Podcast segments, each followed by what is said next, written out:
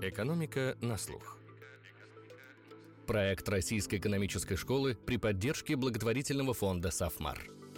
Всем привет! Вы включили подкаст Российской экономической школы «Экономика на слух». Меня зовут Маргарита Лютова. В этом подкасте мы рассказываем о том, как устроена экономическая наука и как она помогает лучше понять, что происходит в мире вокруг нас. Наши собеседники – профессора и выпускники Российской экономической школы, которой, кстати, в этом году исполняется 30 лет. В этом выпуске речь пойдет о теории игр, крупные сделки и картельные сговоры, военные конфликты и международные переговоры, семейные споры и даже выборы президента – все это можно представить в виде игр, проанализировать стратегии игроков и определить, каким может быть исход. Как все это работает, объяснит Сергей Измалков, профессор Российской экономической школы. Сергей, я хочу попросить вас начать с самых общих понятий. Что такое теория игр? Простите за этот безумно базовый вопрос. И главное, зачем она нужна, как она применяется? Это отчасти фундаментальные вопросы про жизнь, да, то есть как бы люди, наверное, такое наблюдение просто про жизнь, да, играют в игры. Это может быть игра в дурака, это может быть, там, не знаю, в крестики-нолики, это может быть футбол, теннис, бадминтон. Может быть, не знаю, страны ведут войны против друг друга. Все это игры, говоря таким полуформальным языком, на самом деле, в общем, взаимодействие между людьми или фирмами, или агентами экономическими. Взаимодействие между потенциально несколькими субъектами, объектами, которые могут размышлять и думать о том, как им действовать. Самый простой пример, наверное, это пробитие пенальти в футболе. Если нападающий думает, у меня сильная правая нога, допустим, я там в правый угол, мне легче бить. Даже если вратарь прыгнет в правый угол, я забью гол там с вероятностью 4 пятых, 80%.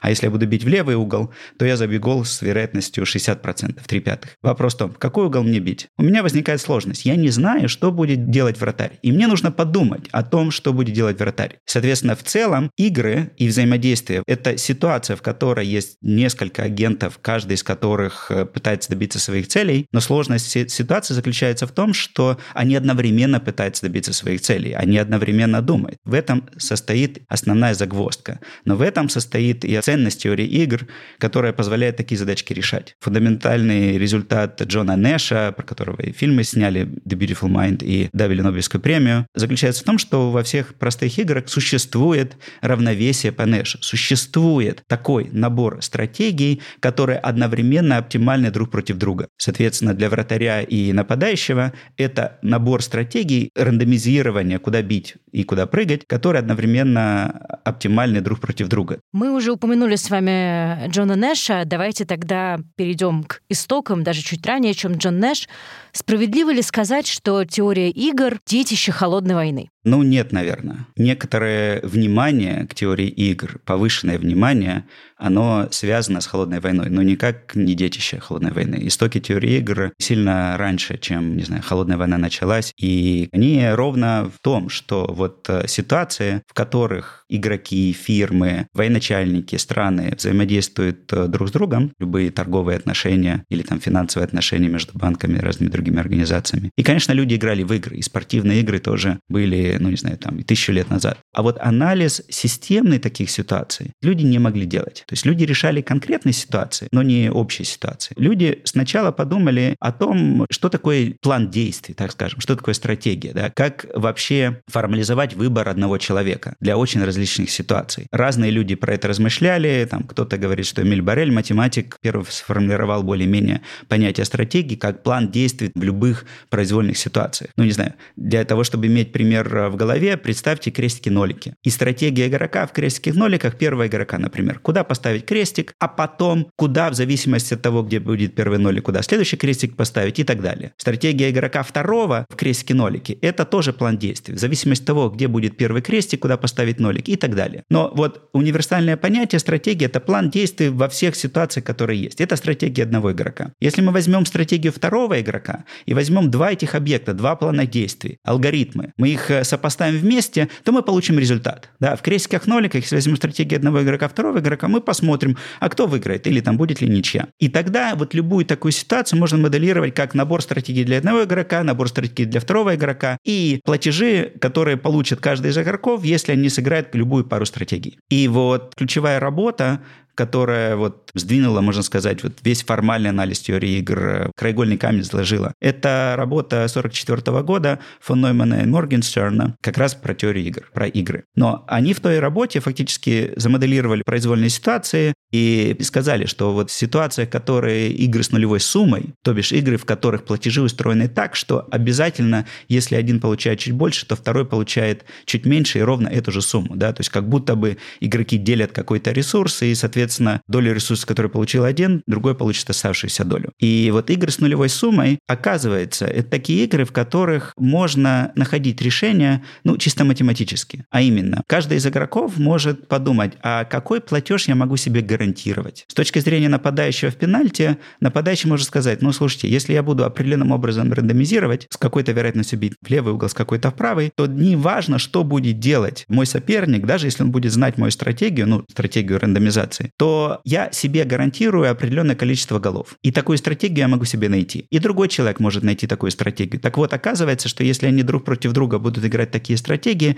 то это и будет э, равновесием, это будет платеж игры. Но, опять же, такое решение существует для игр с нулевой суммой, и оно как раз было предложено. Теперь, вот игры с нулевой суммой исторические в силу разных причин, в часть того, что они могут напрямую применяться к различным военным играм. И отчасти потому, что Джон фон Нойман был советником президента и там, членом ядерной комиссии и предлагал бомбить Советский Союз, спросить ядерную бомбу, чтобы там предотвратить дальнейшее развитие, что не красит, конечно, его с этой стороны, но как мегаученый там, в различных дисциплинах совершенно он, конечно, ну, огромное количество разных идей предложил был и ну, просто один из самых знаменитых ученых 20 века. Из-за такого успеха игр с нулевой суммой, оно породило огромное количество исследований, в первую очередь в военной сфере, в математической сфере, стратегическое взаимодействие, используя как раз аппарат, ранний аппарат теории игр. Вот следующая фундаментальная работа, это уже результаты Джона Нэша, это начало 50-х, 51 год. И между этими двумя результатами, на самом деле, там небольшое количество лет, но большая пропасть. Вот если мы возьмем предыдущее решение игр с нулевой суммой, вот эти вот гарантированные платежи, то оно всегда для игр с нулевой суммой существует. Это математический результат результат. Но если мы попробуем их посчитать для игр с не нулевой суммой, большинство игр взаимодействует, наверное, с не нулевой суммой. Мужчина и женщина выбирают, куда пойти на свидание, и это может быть в кафе, это может быть в театр, это может быть, там, не знаю, в кино. И если каждый выбирает по отдельности, то вот если они выберут одно и то же, то они получат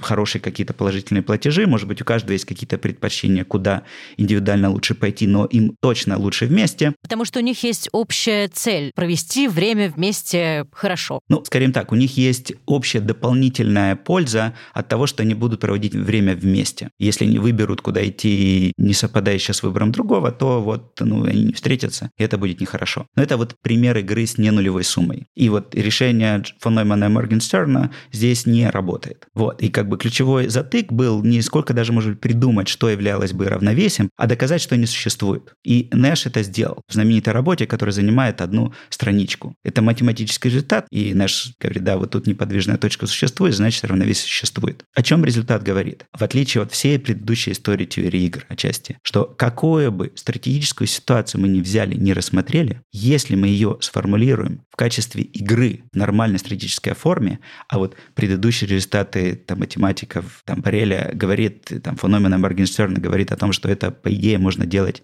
без потери общности для любого взаимодействия, то Нэш предлагает, что существует универсально хорошее решение, и оно существует для таких ситуаций. Это равновесие по Нэшу. Что из этого вытекает? И на самом деле вот там теория X, физическое взаимодействие, как они используются.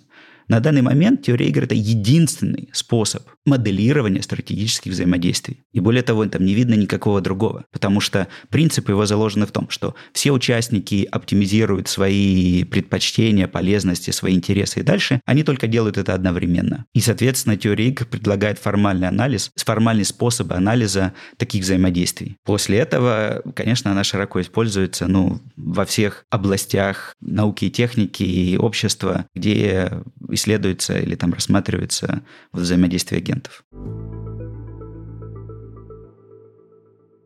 Мы упомянули, что в играх с не нулевой суммой, то есть э, где не обязательно выигрыш одной стороны означает проигрыш другой, становится очень важна координация. Здесь э, хочется снова вспомнить э, «Холодную войну». Я читала одну из трактовок применения теории игр, применения ее инструментария к анализу «Холодной войны». Трактовка это была в следующем. Стороны поняли, что «Холодная война» не является игрой с нулевой суммой. В том смысле, что у них был некоторый общий интерес в вот эта дополнительная полезность не допустить взаимного уничтожения при помощи ядерного оружия. И США и СССР, очевидно, этого не хотели. И здесь начиналась, судя по той трактовке, которую я сейчас цитирую, как раз игра с не нулевой суммой, и вставала вот эта задача координации. Можете, пожалуйста, поподробнее рассказать вообще об этой проблеме координации? Что порождает у сторон стимулы координировать свои действия, насколько это возможно. Ведь когда мы говорим об играх и о стратегическом поведении, мы не можем исключать, например, оппортунистическое поведение. Мы с трудом можем предсказать действия второй стороны. Не всегда поверим, если вторая сторона сообщит нам, как намерена в дальнейшем, какие шаги в дальнейшем будет предпринимать. Что такое координация в играх? Первое, что вот в ядерном конфликте, почему это взаимодействие с не с нулевой суммой? Ну, ровно потому, что если вдруг одна страна будет использовать ядерное оружие, и при этом, э, соответственно, пострадает обе страны, то это уже с ненулевой суммой. Да? То есть есть вот э, как элемент стратегии или набор стратегий, когда обе страны используют ядерное оружие, не выживает никто, ну, соответственно, это не есть игра с нулевой суммой. И на самом деле большинство военных конфликтов они не являются игрой с нулевой суммой, потому что, ну, кроме, там, не знаю, захвата территории, если это конфликт о территории, то есть еще и потери. Потери с обоих сторон, которые невосполнимые. И потери ресурсов, потери людей, и, соответственно, это превращает конфликт в игру с не нулевой суммой. Вторая часть, да, что есть отдельный конфликт, конфликт взаимодействия именно про координацию. Есть отдельная, ну, такая очень простая игра, ну, как вот выбор, куда пойти, на футбол или там в театр. И, соответственно, он ну, решается очень просто, да, там есть два равновесия в чистых стратегиях, обе стороны идут на футбол или обе стороны идут в театр. И есть не очень хорошее равновесие в смешанных стратегиях, в котором, а, ну, соответственно, обе стороны рандомизируют, но ожидаемый платеж тогда оказывается не очень хорошим. И, соответственно, ну, то есть это природа конфликта такая. Вывод из-за такого конфликта, который заключается в том, что, возможно, на практике нужно больше общения, коммуникации для того, чтобы этот конфликт обойти стороной. Ну, к примеру, позвонить друг другу и договориться, что сегодня оба идут там на футбол. Да. Это меняет взаимодействие немножко, но при этом это дает некоторый такой практический урок. Значит, подобный конфликт заключается в том, что есть две фирмы. Хотите, не знаю, Pepsi-Cola и Coca-Cola которые конкурируют друг с другом. И, соответственно, они могут э, конкурировать жестко, производя много или назначая низкую цену свои продукты. Соответственно, покупатели будут покупать кто там Pepsi-Cola, кто Coca-Cola. Вот, но прибыль компании будет не очень большая. Или эти компании могут подумать и как бы договориться, сговориться, неявно, допустим, которые будут говорить таким образом, что а давайте мы будем а, производить мало или же назначать э, достаточно высокую цену. Дальше в такой ситуации, если вдруг это будет результатом, то мы получим достаточно большие прибыли, ну, люди будут платить высокую цену. А дальше мы в каждом периоде будем смотреть, а что происходит на рынке. Если мы видим, что цены на наши продукты высокие, если мы видим, что к нам приходит поток покупателей, который мы примерно ожидаем, сколько это есть, мы в следующем периоде продолжим поддерживать эту высокую цену. Но если вдруг мой соперник конкурент вдруг э, понизит цену или произойдет очень много, что приведет к понижению цены, и я, конечно, увижу, а вот это вот момент такой, что мне важно видеть, что делает конкурент, важно наблюдать за конкурентом, то после этого я буду играть э, вот эту вот э, предыдущую стратегию войны, ценовой войны, да, то есть тоже понизить цену, и наши прибыли будут маленькие. Дальше вопрос такой, ну, а какой выбор тогда есть у каждого игрока? Если он следует договоренности о сговоре, которая не обязательно может быть явной, да, игроки каждый каждый вместе могут понять, что в этих интересах, могут посчитать такое равновесие и могут попробовать его запустить. И, кстати, там примеров таких ситуаций на рынках мы видим исторически и сейчас очень много. Ну, то есть они устанавливают достаточно, не знаю, средние высокие цены и понимают, что тогда у нас будет там хороший такой поток прибыли из периода в период. Теперь, что произойдет, если фирма отклонится? Она сейчас получит большую прибыль, потому что она фактически захватит весь рынок, и, ну или там сейчас продаст очень много, много, получит вот сиюминутно большую прибыль. Но если вторая сторона ответит, и после этого будет там длительный период войны, ценовой войны, то прибыли за этот длительный период будут маленькими. И тогда вопрос, что предотвратит оппортунистическое поведение, отклонение, именно то, что ценовая война тогда должна будет проходить достаточно длинный период, при условиях того, что дисконт-фактор, что люди, там, фирмы ценят будущее достаточно высоко. И, соответственно, тогда, если это так, то, скорее всего, сговор на, можно поддержать будет. И заметим, если или может быть оппортунистическое поведение, могут ли фирмы отклониться? Да, могут, но нужно, чтобы это оппортунистическое поведение можно было поймать, увидеть, и, соответственно, после этого, ну, некоторое время наказывать. Будут ли интересы наказывать?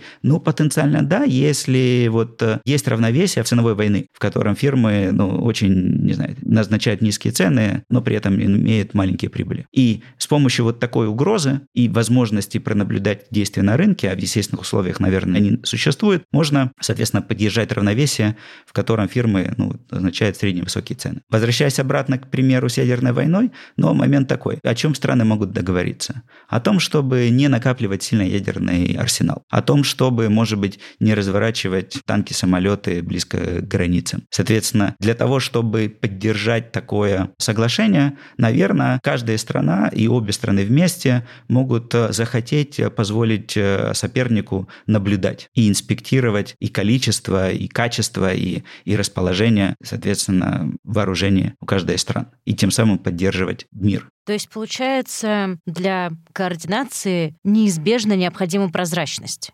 необходимо взаимодействие, необходима готовность делиться друг с другом информацией. Скажем так, роль информации важна, и что иногда нужно коммуницировать и координировать, иногда нужно или желательно скрывать информацию. И это в различных конфликтах э, естественным образом выплывает в качестве решения. Часто, да, для вот равновесия и вот такого типа сговора, то, что статически в данный момент времени прямо сейчас нельзя поддержать, но динамически можно, нужно наблюдать. Нужна информация, которая быстро, и чем быстрее, тем лучше, даст понять, что какая-то из э, сторон отклоняется от, э, от договоренностей. Вот здесь как раз хочется вспомнить, наверное, самую известную игру, которая очень часто приводится в пример. Это «Дилемма заключенного». Наверняка наши слушатели с ней тоже знакомы. Мне кажется, она и в нашем подкасте звучала не раз. Насколько она применима к анализу различных взаимодействий и деловых, и на международном уровне? Наверное, давайте я так очень быстро опишу. Конфликт очень-очень простой.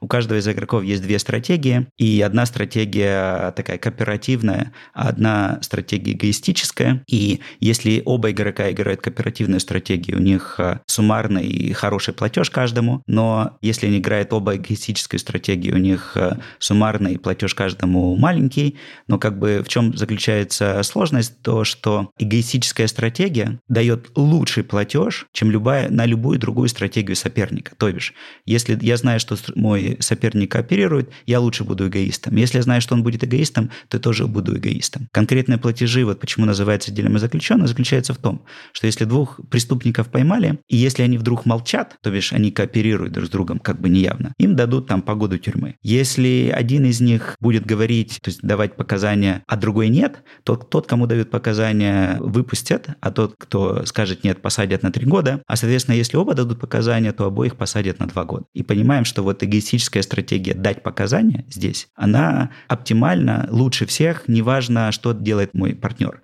Если он даст показания, то дав свое показания, я уменьшу срок с трех до двух лет, а если он не даст показания, то дав показания, я уменьшу свой срок с одного до нуля. И это вот такой базовый конфликт, да, который, ну вот, называется дилемма заключенного. Теперь, значит, в самой дилемме заключенного, ну представьте же на секундочку, что эти узники могли поговорить друг с другом до того, да, что у них вообще есть коммуникация. Стены в камерах настолько прозрачны, что они могут друг с другом разговаривать. Это им все равно не поможет, потому что если их стратегия дал показания формально и подписал бумажку, не дал показания, конфликт не меняет никак. Могут они договориться, не могут они договориться, поговорили, не поговорили до того. Это никак не меняет конфликт. И жесткость этого конфликта заключается в том, что, ну вот, стимулы такие – да, и он такой вот классический конфликт. Для обоих лучше не давать показания, но для каждого индивидуально выгодно, оптимально. Доминантная стратегия. Неважно, что делает другой, оптимально давать показания, и каждый будет давать показания. И это вот жесткое предписание анализа теоретика игрового такого конфликта.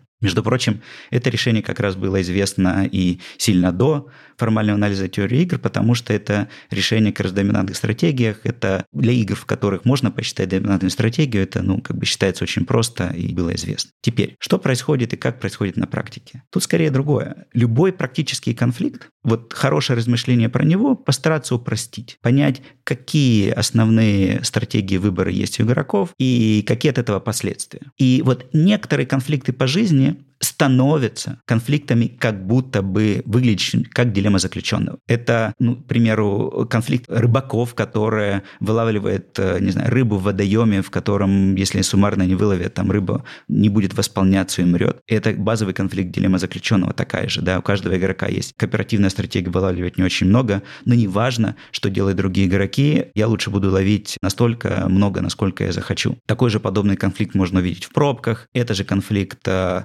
в там, не знаю, фирмах, которые вот Pepsi и Cola, если статически моделировать их э, взаимодействие вот э, в один период. И ситуация такая, что если ваш конфликт, который вы вот моделируете, выглядит как дилемма заключенного, у вас дилемма заключенного. И решение этой дилеммы заключенной, базовое, заключается в том, что да, каждый будет играть эгоистическую стратегию, и все. Как из этого выходить? Менять конфликт. Каким образом можно изменять конфликт? Ну, вот менять набор стратегий, платежей или ситуации.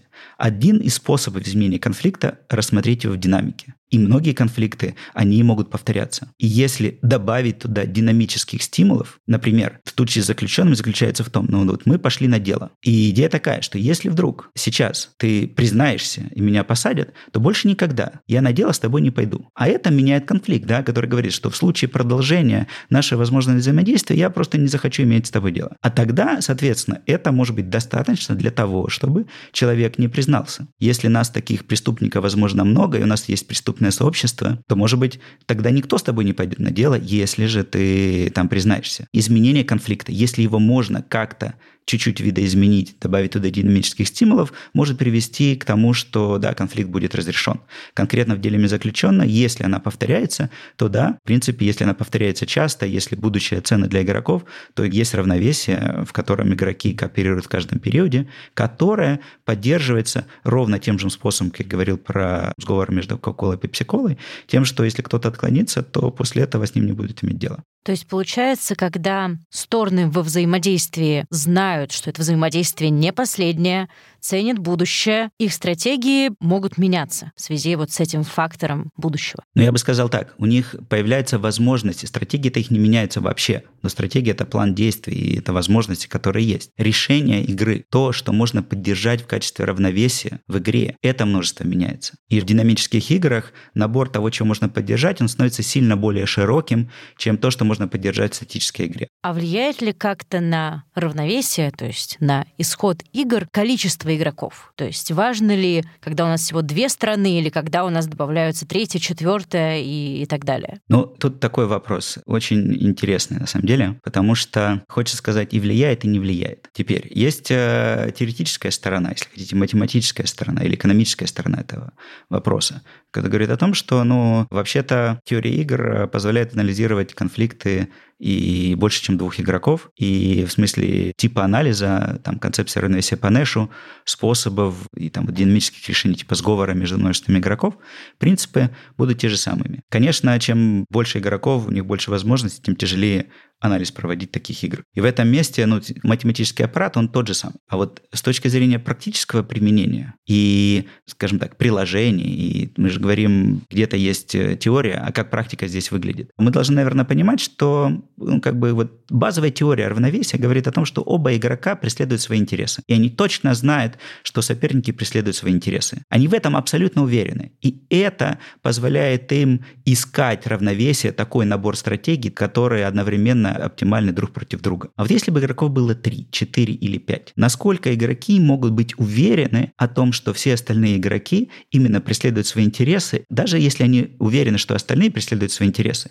насколько они уверены, что все остальные игроки думают, что остальные игроки тоже преследуют оптимальные интересы. По жизни, когда мы играем в любые игры, хороший вопрос будет, а если у людей опыт игры? Простейший пример, который часто вот проводят в классах по теории игр, игра, которая называется так, угадай две трети от среднего. Каждый из игроков называет э, число от 0 до 100. Дальше, допустим, игроков, не знаю, 10, может быть, 2, может быть, 50. Происходит сумма, находится среднее число, и тот, кто назвал число ближе всего к двум третям среднего, получает приз. Ну, допустим, мороженое. Момент такой. Теоретик игровой анализ этой игры заключается в том, что есть единственное равновесие, единственная стратегия, они должны называть ноль. И это даже чуть сильнее, там, говоря формальным языком, чем, там, не знаю, равновесие по Нэшу.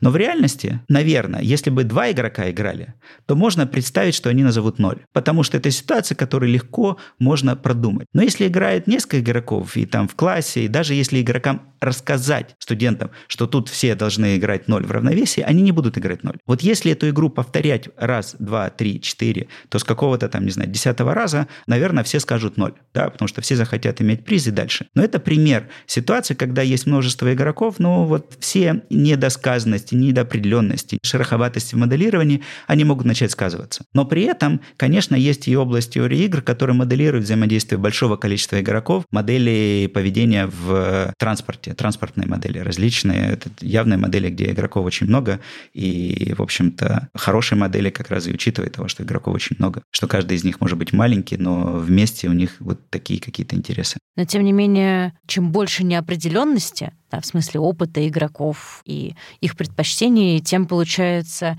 сложнее или дольше будет поиск равновесия так? Ну, конечно, да. Но тут и другой, опять же, сходу такой практический момент. Ну, а что такое взаимодействие, конфликт большого количества игроков, который нам интересно понять? Большое количество игроков выбирает президента. О, ну тогда у нас есть понятное правило игры, и мы можем анализировать эту игру. И более того, ну, как бы можем использовать анализ подобных игр, там, систем голосования каких-то упрощенных моделях с тем, чтобы понять, какие у игроков стратегии, какие элементы решения и дальше. И отдельно мы для таких игр игроков можем предлагать дизайн, элементы дизайна, процедуры, которые будут понятнее, проще и, соответственно, иметь более хорошие свойства, и в том числе игровые свойства. Система голосования – это один из таких примеров. Другой пример такой очень явный – биржевые торги. Есть конкретные механизмы, правила, по которым ведутся биржевые торги, которые вот делают удобным торги для разных участников, и это вот конкретный механизм игра, которая предложена. И вот вы спрашивали про дилемму заключенных. Вот дилеммы заключенных в современном современном э, регулировании там, в Европе, в Америке для того, чтобы бороться с картелями, бороться со сговором, ввели элемент дилеммы заключенного, а именно такой,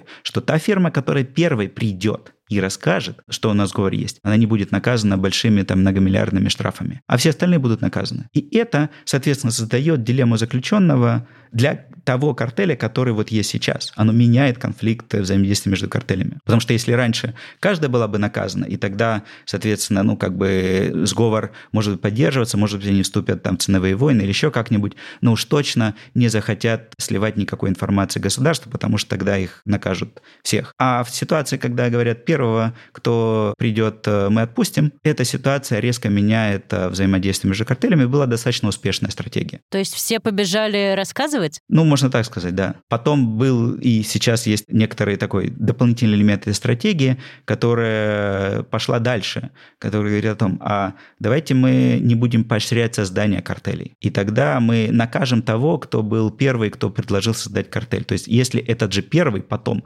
придет сдаваться, то вот мы ему не дадим поблажек. А теперь, что по современным данным, ну, последние десятилетия видят, что количество раскрываемых картелей у них сильно упало. И это вот не очень понятно. Это из-за того, что вот они изменили схему или из-за того, что уже всех картелей поймали? Такой исследовательский вопрос, эмпирический. Но это тоже такой элемент дизайна динамического о том, как а, потенциально менять конфликт, как вносить в конфликт э, или там процедуру, в игру изменения так, чтобы игрокам было понятно или проще играть. Вот это важная тема, как менять конфликт.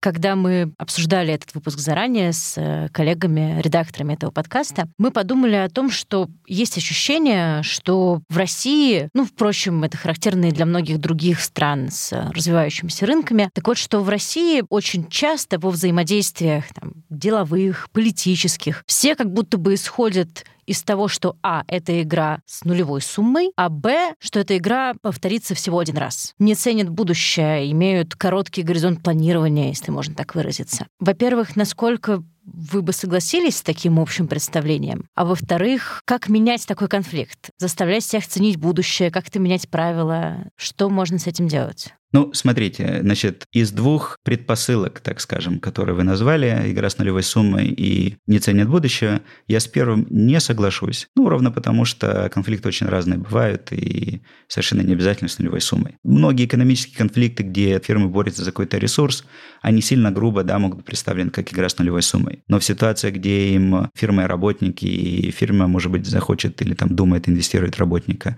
а работник может инвестировать в фирму, ну, в отношения между собой, то это, конечно, не конфликт с нулевой суммой. Если они оба инвестируют, у них будет обоих счастье. Вот. Но почему конфликт? Конфликт, вот и вторая часть, я совершенно согласен, большая неопределенность. Что чем более определенное будущее, чем больше люди ценят будущее и там вероятность взаимодействия в будущем, тем, соответственно, вот им легче поддерживать хорошие кооперативные решения, будь то там дилемма заключенного или там вот, не знаю, сговор. И вот эта вот повышенная неопределенность для развивающихся рынков в целом, но там она все-таки сильно варьируется там, страны стране, ну и для России в частности, она, конечно, мешает людям создавать ценность, мешает людям договариваться. Как бы что с этим делать? Ну, это страновые решения, там эссенциальные решения. Делать правила игры для разных, скажем так, боковых взаимодействий более транспарентными, устойчивыми и понятными. Там защита прав собственности, да, то есть как бы если несколько фирм или человек вступают в какие-то деловые отношения, то чем более определенно они понимают, а что будет, если у них возникнет конфликт завтра, как он будет решаться, по каким правилам, какими способами обращаться в суды и насколько предсказуемы эти решения,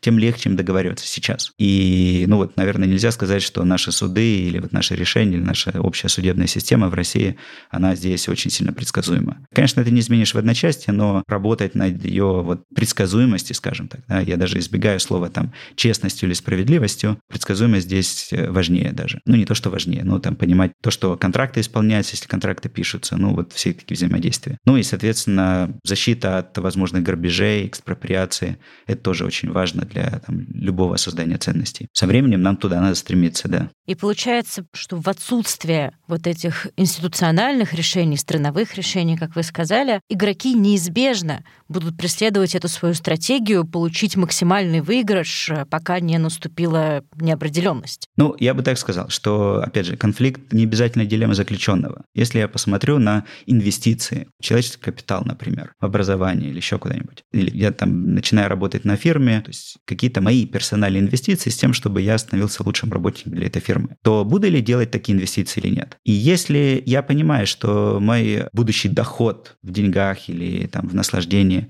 от этих инвестиций достаточно высокий, то я их буду делать. Но чем больше мне неопределенности по поводу того, а будет у меня работа, не выгонят ли меня с работы и, соответственно, там заплатят ли мне в будущем мои инвестиции или нет, то чем больше мне такая неопределенность, тем меньше я буду делать инвестиции или не буду делать вообще, сидеть дома. Вот это вот проблема за кадром. Общий деловой климат э, на данный момент э, в России, ну, оставляет желать лучшего, так скажем. И, соответственно, если там люди не хотят инвестировать в Россию, в российские фирмы, или же даже в свое образование, но, но в России, то в этом проблема, проблема страны. И это там некоторое стратегическое взаимодействие большого количества агентов в рамках страны. Ну, вот если индивидуальные действия становятся такие, что лучше сидеть на диване ничего не делать, ну, вот такой момент. Я не говорю о том, что, может быть, лучше даже сбежать из страны или там получить образование в другой стране, а потом надеяться, что дисконт-фактор и неопределенность внутри страны сильно уменьшится, и можно будет вернуться и, соответственно, работать на благо родной страны. Завершая, наверное, немного таким философским, немного идеалистическим вопросом. Когда вы говорили еще об истоках теории игр, о том, что люди издревле задумывались о том, как бы формализовать выбор во взаимодействии, как бы найти ответ на то, как надо себя вести, действовать в разных, в разных ситуациях, в том числе конфликтных. У меня сложилось ощущение, что у теории игр есть такой вот э, идеалистический посыл найти правильный ответ для конфликтной ситуации и найти его даже математически по тому, как она развивалась, как вам кажется, насколько на практике, благодаря инструментарию теории игр это удавалось, насколько это работает э, сейчас? Ну, смотрите, у меня есть э, такой идеалистический ответ, идеализированный даже, можно так сказать, что никакого другого метода разумного, такого, который люди, которые там преследуют свои интересы и могут подумать посчитать, как им э, действовать в той или иной ситуации, не существует. То есть и база, основа теории игр — это ровно то, чтобы понимать, как оптимизировать, как действовать в сложных стратегических ситуациях. Джон Нэш изначально задал вопрос, что что мы хотим найти решение для рациональных игроков, для игроков, которые оптимизируют, которые преследуют свои какие-то интересы. Мы не знаем какие, но какие бы они ни были, они преследуют. Мы хотим найти универсальное решение для любой такой ситуации. И часть того, что мы ищем именно универсальное решение, говорит в пользу качества этого решения, что оно применимо к любой ситуации. Оно не зависит от конкретных деталей ситуации платежей, кто это там Петя, Вася или там президент. Совершенно не зависит. И вот, слава богу, или, ну не знаю, тут про математику так, может быть, не скажешь, что, ну вот, решение есть. И решение есть для различных ситуаций. И дальнейшее продвижение теории игр, они ровно в том, что мы лучше понимаем или понимаем, как решать большее количество интересных различных ситуаций. И она развивается в этом направлении тоже. Иногда получается так, что решений очень много, и из них надо выбирать. Иногда получается так, что мы видим, что теоретические, там, не знаю, практические решения не совпадают, а тогда надо понимать, а что мы такого в теории не учитываем про практику, и, может быть, э, тогда менять элементы теории или там понимание того, кто такие люди, как они играют, для того, чтобы решения были более практически применимы. Часто предложение, там, решение теории игр, ну, просто вот, ну, буквально применяется на практике. Так вот я сказал, система голосования, любые механизмы, аукционы, не знаю, закупочные аукционы, система сдерживания, там, не знаю, военной угрозы, переговоры, схемы налогообложения, огромное количество сфер применения, ну, вот, теории игр в действии. Это просто аппарат для решения или там поиска решений и реализации этих решений любых стратегических ситуаций. Спасибо большое, Сергей. Мне кажется, это замечательный момент для того, чтобы на сегодня закончить разговор. Надеюсь, мы с вами еще продолжим и про аукционы. Напоминаю всем нашим слушателям, что у нас есть замечательный выпуск с Сергеем Измалковым в одном из наших прошлых сезонов. Спасибо, Сергей. При взгляде вокруг нам часто может показаться, что ситуация безвыходная, договориться невозможно. Не существует даже никакого общего знаменателя. Но благодаря теории игр математически доказано – решение есть всегда. Да, равновесие может показаться неприемлемым, но и в этом случае есть выход. Можно попытаться изменить саму природу конфликта. Например, взять в расчет ценность будущих взаимодействий. И помните, большинство наших взаимодействий – игры с не нулевой суммой, то есть и выигрыши, и потери – могут оказаться общими. Выбирайте эффективные стратегии, ну и, конечно, оставайтесь вместе с экономикой на слух, в вашем любимом подкаст-плеере. Краткое содержание всех наших выпусков можно прочитать на сайте guru.nes.ru. Там еще очень много всего интересного, обязательно заглядывайте. Ну и до новых встреч!